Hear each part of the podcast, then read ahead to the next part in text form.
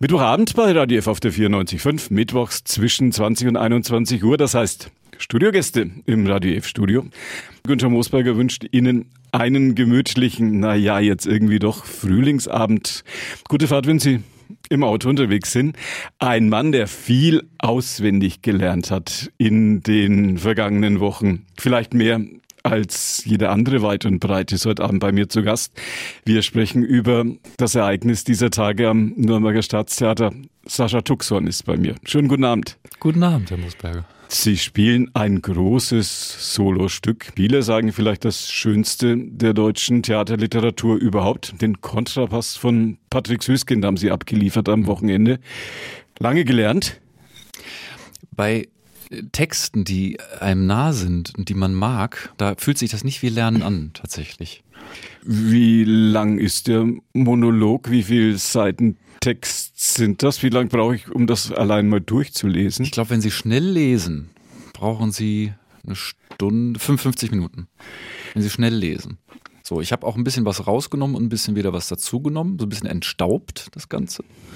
So, und ich glaube, die Aufführungsdauer ist Stunde 20. Wie lernen Sie? Wie haben Sie gelernt? Lernen ist immer so ein Prozess. Ich erkläre das immer mit einmal den Inhalt lernen, die Worte. Eigentlich muss man erstmal den Inhalt lernen. Worum geht es? Ja, was, was wird transportiert? Was möchte die Figur? Was erlebt sie? Und was handelt die Figur? Weil Schauspielen hat ja ganz viel mit Handeln auf der Bühne zu tun. Und sonst wäre es ein Vortrag. Das gibt es auch, das Vortragen. Das heißt, ich gucke, was erlebt die Figur, in welcher Situation ist sie. Das sind diese berühmten W-Fragen. Wieso, weshalb, warum, wo, mhm. wann. Und dann findet man erstmal immer eine Motivation. In unserem Fall zum Beispiel haben wir uns gefragt, warum fängt er überhaupt an zu sprechen? Ganz komisch jetzt. Also warum fängt der, der hat ja nichts vorbereitet. Der sagt ja nicht, ich spiele jetzt hier einen Monolog für sie, also die Figur, sondern sie sagt, sie kommt irgendwie ins Gespräch mit dem Publikum. Und es fängt an, dass er sagt, er hört gerade Musik, das Publikum kommt rein und er sagt, es ist übrigens zweite von Brahms gerade, die ich höre. Müssen Sie mal, achten Sie mal auf die Kontrabässe. Und so entspinnt sich dann das Gespräch mit dem Publikum. Ist er mit sich im Reinen, mit sich und der Welt? Er hat ein gewisses Maß an Frustration, bringt damit. Ja, das hat unter anderem mit dem Instrument zu tun, sehr viel. Aber äh, diese Frustration hat eben, er projiziert auch viel auf das Instrument. Also vieles an dem Instrument ist eine Ausrede, sage ich mal, für sein persönliches Unglück und für seine, sage ich mal, missglückten Liebesgeschichten vielleicht, für ein, ein gewisses Alkoholproblem, für eine bisschen Motivationslosigkeit, Antriebslosigkeit. Das sind alles so Probleme, die sind, die kennen wir ja alle tatsächlich. Und er projiziert das auf dieses Instrument. Dazu kommt aber, das Stück könnte nicht der Geiger heißen, weil dieses Instrument ist auch ein Hindernis, ist auch ein Problem. Es bedarf unfassbarer Arbeit, dieses Instrument, körperlich sowie logistisch tatsächlich. Wann haben Sie das erste Mal von dem Stück gehört? Vor fast 20 Jahren. Haben Sie es schon mal gespielt? Nein, aber vor fast 20 Jahren habe ich vorgesprochen auf den Schauspielschulen. Mit dem Stück? Und mit dem Stück, weil ich bin seit über 20 Jahren, ich bin Elektrobassist. Also ich bin Bassist. Ich spiele E-Bass. In der Band. Äh, auch in der Band, ja, auch mit Kollegen vom Staatstheater. Ja. Äh, machen wir auch dieses Jahr machen wir noch ein großes Musikprojekt, Orbit im äh, Schauspielhaus. Da spiele ich auch Bass. Und fasziniert hat mich aber, seit ich E-Bass spiele, auch der Kontrabass, dieses Instrument. Die Bassisten sind ja immer die, die so still dastehen und ja, das äh, die, so, die, das Fundament hinten, ja, das Klischee eines Bassisten, er ist ein bisschen doof. Und er bewegt sich nicht und er bewegt sich nicht viel. Und er ist ein bisschen einfach gestrickt und mit dem Schlagzeuger zusammen. Und der E-Gitarrist bekommt die Frauen. So. Und der Sänger die Aufmerksamkeit. Exakt, genau so. Das ist so das Klischee vom Bassisten. Aber ich habe mit 17 angefangen, E-Bass zu spielen. So auf eigene Initiative. Also ich wollte nie professioneller Musiker werden, ich wollte Schauspieler werden. Und dann habe ich gedacht, was kann man denn vorsprechen? Ich kannte gar keine Monologstücke. Ich dachte, aber es gibt ein Stück, das heißt der Kontrabass und das ist ein Monolog. Das heißt, da kann ich eigentlich alles draus nehmen. Und Kontrabass. Ich hatte damals auch mal zwei Kontrabass-Unterrichtsstunden, habe gemerkt, das ist zu anstrengend. Das kann ich nicht. Aber dann habe ich mir dieses, dieses Buch besorgt und habe daraus tatsächlich eine Stelle dann auf Schauspielschulen vorgesprochen. Sie sind 84 in Düsseldorf geboren, auch zur Schule gegangen? Ja. Wollten schon immer Schauspieler werden? Eigentlich ja. Ja? Ja, ich glaube, ich glaube, als Kindergarten und Grundschule wollte ich immer Schauspieler werden. Ich habe immer schon Figuren nachgemacht, nachgespielt und ich habe in 90ern einmal RTL Samstagnacht geguckt. Mhm. Da haben die, eigentlich war das auch Theater, was die gespielt haben vor Live-Publikum. Und das habe ich immer auswendig gelernt, die Folgen, und habe die dann vorgespielt den Freunden. So. Vom Video gelernt? Oder? Ja, ich habe mir das Video aufgezeichnet und dann zweimal, dreimal noch die Sendung angeguckt. und haben es dann am Pausenhof hab, gespielt? Ja, genau. Ich habe Sache immer typische Pausenclown-Karriere. Was haben die Lehrer gesagt? Der Tuxon wird mal Schauspieler. Ja, der Tuxon war nicht so besonders gut in der Schule, weil er unglaublich faul war. Das würde ich heute gerne rückgängig machen, weil heute würde ich gern das alles nochmal lernen. Ich glaube, die haben immer gemerkt, das ist so ein bisschen so ein, so ein kreativerer äh, Kopf. Und die Lehrer haben mich immer, immer tatsächlich nicht dafür bestraft, dass ich faul war. Die haben immer ein Potenzial gesehen. Sie wussten nur nicht, wo das Potenzial liegt. Aber, und als ich dann sagte, ich will zum Theater, habe gesagt, was möchtest du denn nach, dem, nach der Schule, nach dem Abitur machen? Ich, man braucht ja Abitur, um zu studieren, auch mhm. Schauspiel. Dann habe ich gesagt, mich zum Theater. Und das hat die total, glaube ich, das fanden die so alle, da haben die mich sehr unterstützt. Ein Lehrer hat mir sogar Jahre später eine E-Mail geschrieben. Ich habe eine Doku über Schauspielschule gelesen und ich hab, weiß ja, dass du auf die Schauspielschule gegangen bist. Und ich finde das ganz, ganz toll. Die haben mich dann doch sehr unterstützt, obwohl ich ein schlechter Schüler war. Muss man diese Fähigkeit so ungeheure Textmengen zu lernen. Also ich habe mir mhm. Kontrabass mal zu Hause hingelegt und mal versucht, allen Ernstes versucht, mal eine Viertelseite zu lernen. Ja. Ähm, ich kann bis heute noch keine fünf Zeilen. Weil sie nicht die richtige Technik haben. Wie geht das denn ins Gehirn rein? Ist auch die meistgestellteste Frage. Ja, logisch, deswegen habe ich jetzt auch genau, damit angefangen. Genau. Das ist erstmal ganz einfach harte Arbeit. Es dauert, es ist zeitintensiv. Muss da jemand daneben stehen zum Korrigieren? Oder das macht man bei den Proben, hat man Assistentinnen, Assistenten, Soufflage, die wirklich dann helfen, äh, den Text angeben, die auch sehr genaues Gespür dafür haben, wann macht er eine Pause oder wann weiß er den Text nicht mehr. Ja, oder man sagt einfach Text, ich brauche den Text. Also das mhm. ist schon äh, teilweise wirklich auch existenziell, gerade wenn die Texte sehr kompliziert werden, wie bei Elfriede Jelinek. Und in dem Fall jetzt Kontrabass, sage ich mal, ich habe das Stück vor 20 Jahren schon so oft gelesen, als ich es jetzt ausgepackt habe, wieder dachte ich, also ein guter alter Bekannter, dem ich eine Rechnung offen habe. Die haben Sie jetzt eingelöst bei der Premiere am Die versuche ich, äh, die versuche ich jeden Abend wieder erneut einzulösen, sozusagen. Das Stück wird sicherlich im Spielplan bleiben. Das ist ja auch einer der Darlings des deutschen Theaterpublikums, kann man doch ja, sagen. Auch zu Recht. Sicherlich auch Menschen, die sich auch mal in Zug setzen und von Würzburg oder von Bayreuth oder Ingolstadt oder von München herfahren, um sich das, das anzugucken. Schön. Ich habe die Tage eine 90-jährige Dame getroffen, die auch bei uns im Theater, in der Seniorentheatergruppe arbeitet und sie sagte, ach, das habe ich vor 30 Jahren oder so, sagt sie, da habe ich das schon mal gesehen und freue mich, dass du das machst jetzt, sagt sie. Wissen Sie, warum das so lange gedauert hat, bis man das mal wieder ins Spiel Oder das müsste man wahrscheinlich den Schauspieldirektor fragen. Nein, ich habe das Stück vorgeschlagen. Oh ja, und Jan-Philipp Kloge hat ja gesagt. Exakt. Sofort. Ostermann und Jan Philipp, äh, die haben sofort gesagt, oh, das ist eine super Idee. Es ist dadurch entstanden, ich habe einfach vor zwei Jahren angefangen, mehr durch Zufall, ich habe gesagt, ich habe noch irgendwie auch Rechnung offen, ich lerne jetzt Kontrabass. Und ich habe mir vor zwei Jahren habe ich habe ich angefangen Kontrabass zu lernen, so richtig, weil das habe ich nie so richtig gemacht. Und dann habe ich irgendwie ein, habe einen fantastischen Lehrer kennengelernt in Nürnberg, Stefan Goldbach. Der hat mir ein bisschen Unterricht, wir sind befreundet mittlerweile ja.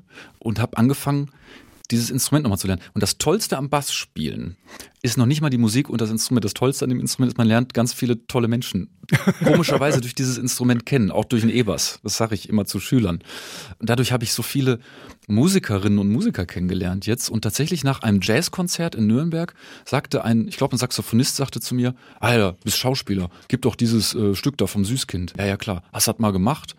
Ich sage, nee, habe ich schon hundertmal drüber nachgedacht, aber ich habe noch nie hm. eine Idee gehabt. Und auf dem Nachhauseweg dachte ich, ich glaube, ich habe jetzt eine Idee dazu. Wie weit sind Sie schon im Kontrapassspiel? Kommt Ihnen das jetzt auf der Bühne entgegen, dass Sie das Instrument auch ein bisschen verstehen? Ich liebe dieses Instrument. Ich bin da genau eigentlich das Gegenteil von dem, von dem unbekannten Kontrabassisten von der Figur. Ich, Sascha persönlich, ich finde, ja. das ist das schönste Instrument, was es gibt. Haben Sie mal mit einem Kontrabassisten oder Bassistinnen, sind das auch mhm. einige Frauen, die dann nebenan in der Staatsphilharmonie da im Orchestergraben im Opernhaus sitzen, haben Sie mal mit denen gesprochen? Ich habe ein Theater Pfütze, habe mir ein Kinderstück angeguckt, wo eine befreundete Kontrabassistin mitspielt und an dem Tag war, ich glaube, das ist unsere stellvertretende Solistin. War, äh, war da auch im Publikum und dann habe ich die durch den Kontrabass kennengelernt, tatsächlich. Darf man das als Schauspieler, dass man sich mal reinsetzt in den Orchestergraben, um mitzubekommen, wie sich das sitzt? Ich dürfte das bestimmt. Ich habe mich noch nicht getraut zu fragen. Frag sie doch mal. Ich, das wäre eine gute Idee. Ich habe da aber, ich habe da einfach von so einem Orchester habe ich wirklich auch Wahnsinnsrespekt. Ja, deswegen ich bin ja Schauspieler. Ich mache mit dem Instrument, sage ich mal, ich mache auf der Bühne auch Musik ja mit dem Instrument. Natürlich amateurhaft. Der Amateur ist ja ein Liebender. Auf der Bühne denkt man, dass sie der Profi sind. Das wäre toll, wenn ich das erreichen könnte. Also wenn das Publikum mitspielt, die Illusion des Schauspiels, das ist ja immer eine Verabredung zwischen Publikum und, und äh, dem, dem Spielenden. Das ist ja immer die Verabredung der Behauptung. Ich sage, ich bin sein oder nicht sein, ich bin der Prinz von Dänemark. Und das Publikum spielt dieses Spiel mit. Und vielleicht spielen sie auch das Spiel mit, dass ich ein bisschen Kontrabass spielen kann. Sie haben am Staatstheater große dramatische Rollen gespielt, viele ganz schwere Sachen. Was ist schwieriger? Drama. In Don Carlos sind Sie Herzog von Alba. der Herzog von, von Alba, ein ganz tougher, straighter Bursche, den Sie da verkörpern. Was ist leichter, Drama oder Komödie? Und wo ist der Kontrabass dazwischen angesiedelt? Das ist eine ganz tolle Frage tatsächlich. Ich würde aus dem Bauchgefühl sagen, natürlich das Drama, weil es einfach sehr schwer ist. Also eine meiner schwersten Rollen war wirklich, den habe ich mir damals gewünscht und die haben den mir auch gegeben, Franz Mauer aus den Räubern, Schiller, das war in Mannheim. Maki Posa habe ich auch in Mannheim gespielt, als ich jünger war. Äh, die Schiller-Stücke, Shakespeare, Hamlet, das kostet einen schon was, weil wenn man da reingeht, und das sind ja einfach Tragödien, oder auch hier zum Beispiel Lazarus, das Musical, ja, von einem David Bowie, der eine Krebsdiagnose bekommt und sagt, okay, ich schreibe ein Musical. Und das war für mich auch sehr aufgeladen mit dieser Persönlichkeit. Und da habe ich auch, wollte da auch einen gewissen Schmerz reinlegen. Also man kann da schon in eine ganz, ich sage das immer, ein bisschen aus der Komfortzone rausgehen, damit es äh, äh, muss auch ein bisschen, ein bisschen was kosten. So ein bisschen wehtun. Aber bei der Komödie. Sagt er immer, es ist nichts schwerer, als die Menschen zum Lachen zu bringen. Ja. Und ich würde eigentlich sogar sagen, von der, von der Sensibilität her ist die Komödie dann doch schwieriger in der Praxis, weil das Schlimme ist, am Anfang liest man was, dann ist es sehr, sehr lustig. Dann fängt man an zu proben, dann spielt man es mal, dann ist es sehr lustig. Dann hören die Assistenten, die Assistentinnen, die Mitarbeiter, hören das dann zum ersten Mal und alle lachen und sagen, boah, ist das toll und es macht so Spaß. Aber Theater, im Gegensatz zum Film, hat ja ganz viel mit Wiederholbarkeit zu tun, mit Repertoire. Wenn es beim Film einmal klappt, dann ist gut. Abgedreht, Absolut. Gestorben.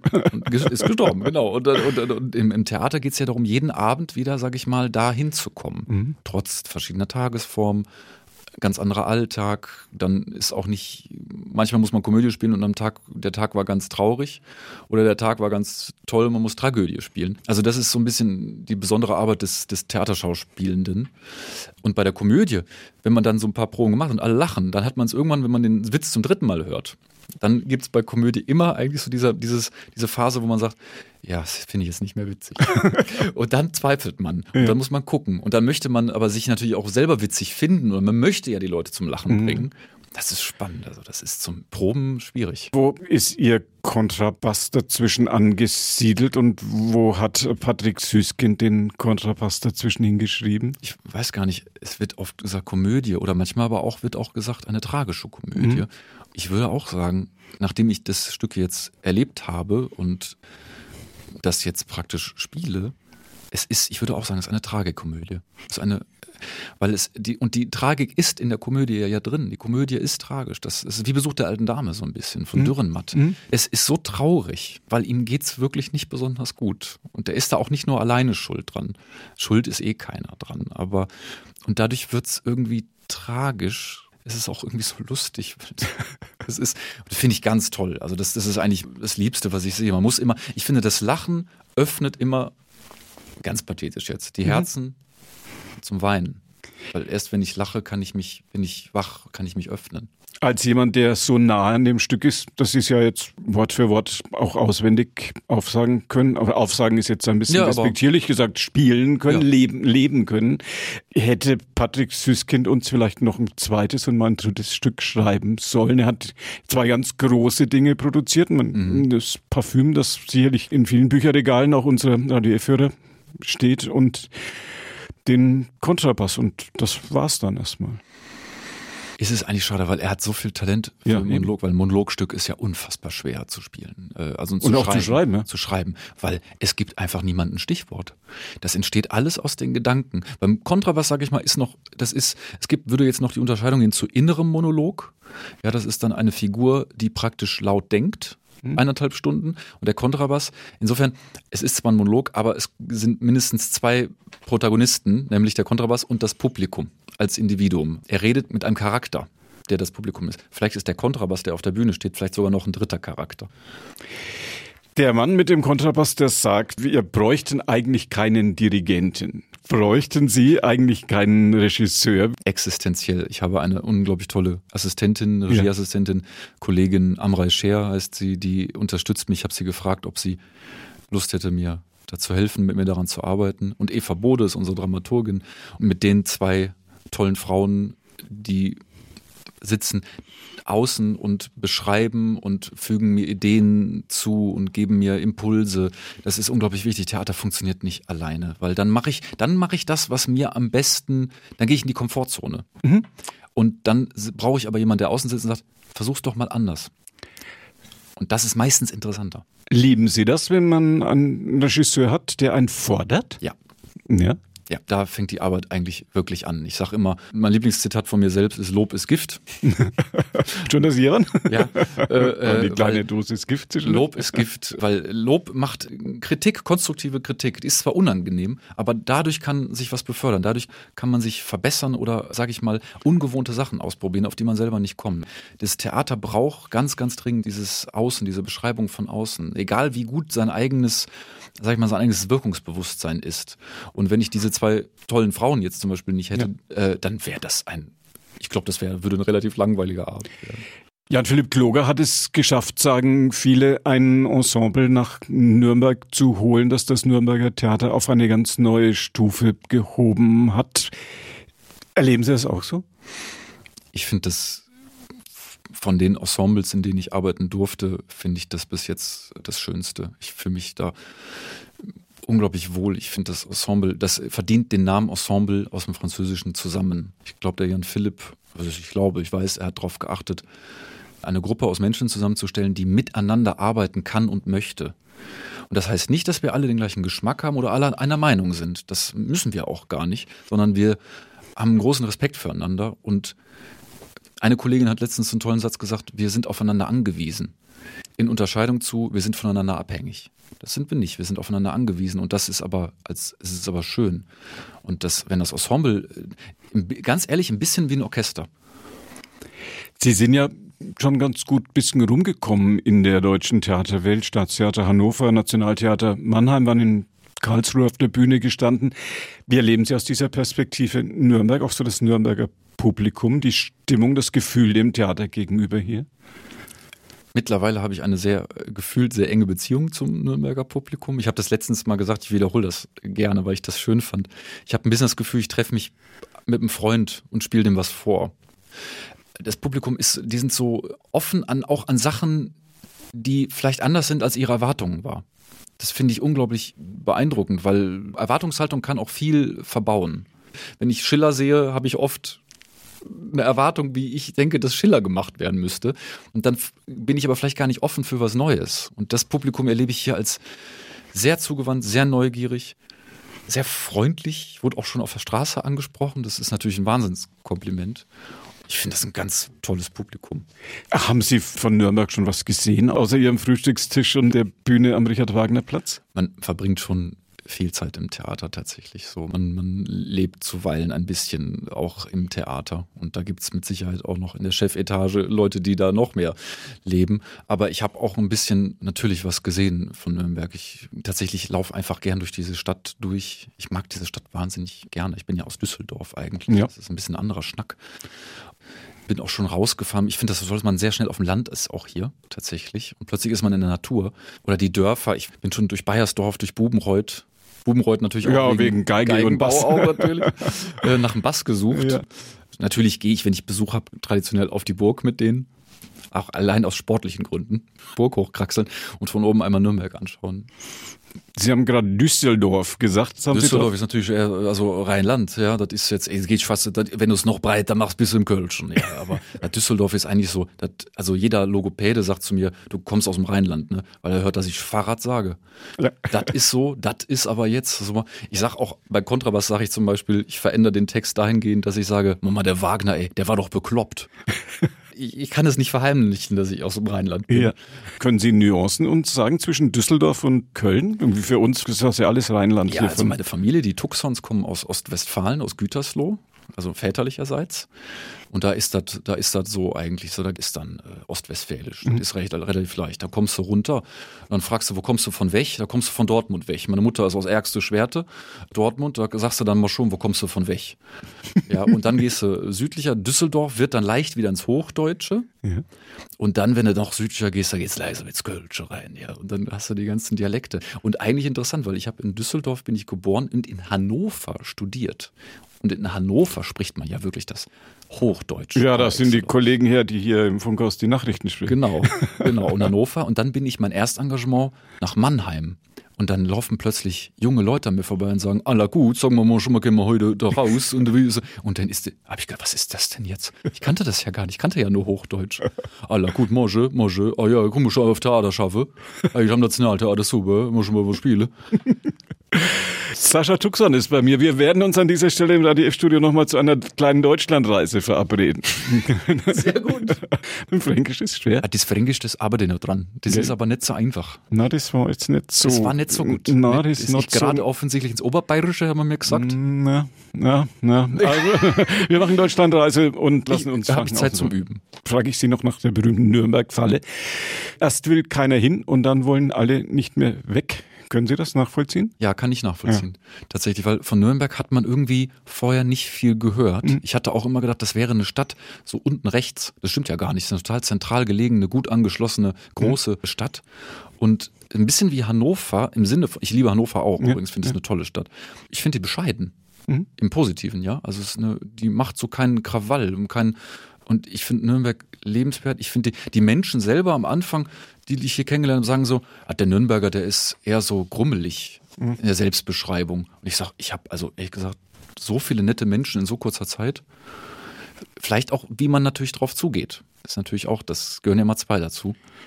Mit diesem Kompliment für meinen heutigen Gast und für die Nürnberger, die Fürther, die Menschen in Erlangen in ihrem fränkischen Umland bedanke ich mich bei meinem heutigen Gast, bei Sascha Tuxon, dass er Zeit gefunden hat, zwischen den vielen Auftritten am Nürnberger Staatstheater ein wenig über den neuen Darling des Nürnberger Theaterpublikums zu sprechen. Einer der vielen Darlings, die es dort gibt. Wir haben ich würde mich sehr freuen, ja. Über den Kontrapass von Patrick Süßkind und über Sascha Tuxon, der ihn für das Nürnberger Theaterpublikum gibt. Ihnen schön, dass Sie hier waren.